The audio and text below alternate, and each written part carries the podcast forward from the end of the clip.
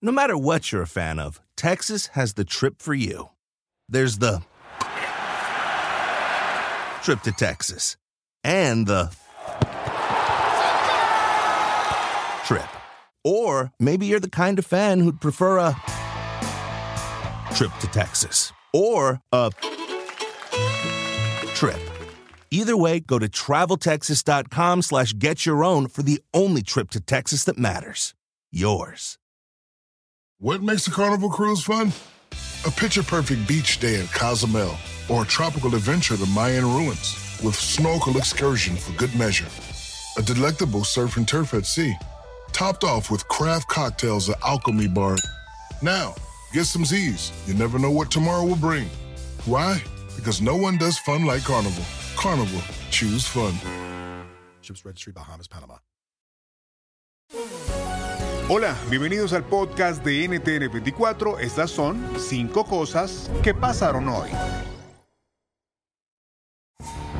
La administración Biden batalla en el Congreso para aprobar su ambicioso plan de infraestructuras. El proyecto paralizado por los demócratas liberales está pendiente de aprobación y sus secuestradores lo condicionan a la tramitación de un ambicioso paquete de medidas sociales. Hablamos con el secretario de Transporte de Estados Unidos, Pete Buttigieg, sobre estos esfuerzos y de cómo el plan afectará a los hispanos.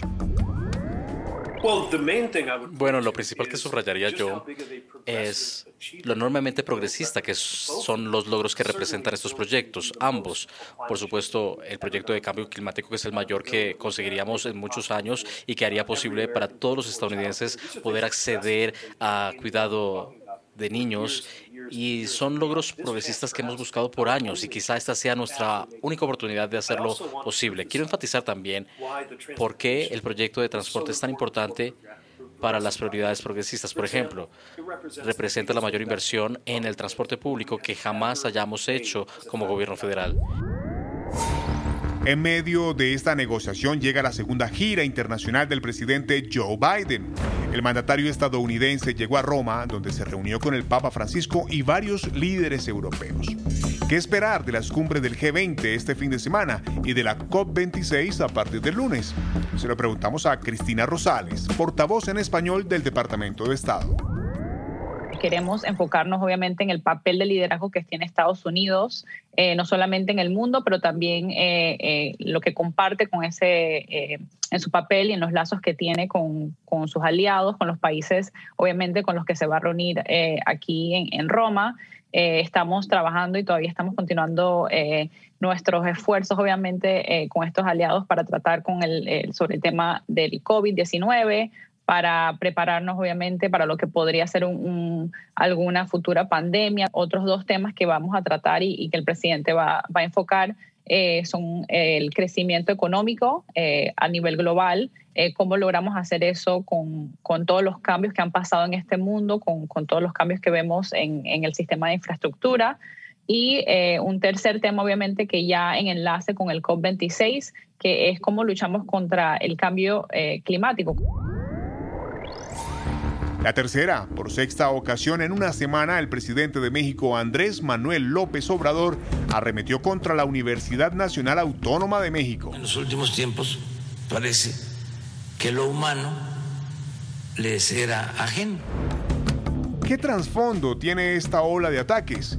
Aquí la voz de José Antonio Crespo, profesor universitario e historiador cuando lo hace López Obrador, que lo ha hecho ya con muchas otras instituciones públicas, académicas y de todo tipo, es porque es un preparativo para dar, hacer algo al respecto, para dar algún tipo de golpe que le permita a él controlar de mejor manera a la institución, a veces quitar a quien la está dirigiendo porque no coincide con él o él no lo puso, y poner a alguien que sí le sea leal.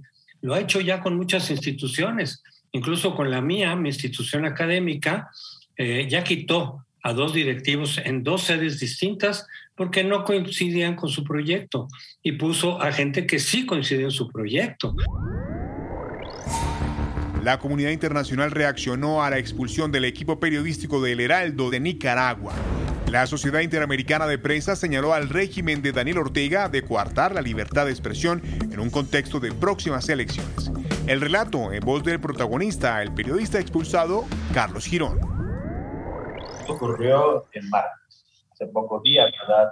Pese a que cumplimos con todos los requisitos y los preceptos o protocolos que nos pedía Nicaragua, como por ejemplo llenar un formulario de cachequeo en línea, con todos nuestros datos personales, nuestros registros y a justificar a qué íbamos. Y después de la parte sanitaria, como la prueba RT-PCR, que nos descartara el COVID de nuestro organismo, más el carnet de vacunación, eh, una vez estando en el punto de migración, el jefe no se quiso identificar, nos dijo que quedábamos expulsados porque nuestra presencia no era bienvenida y no era bien recibida en Nicaragua.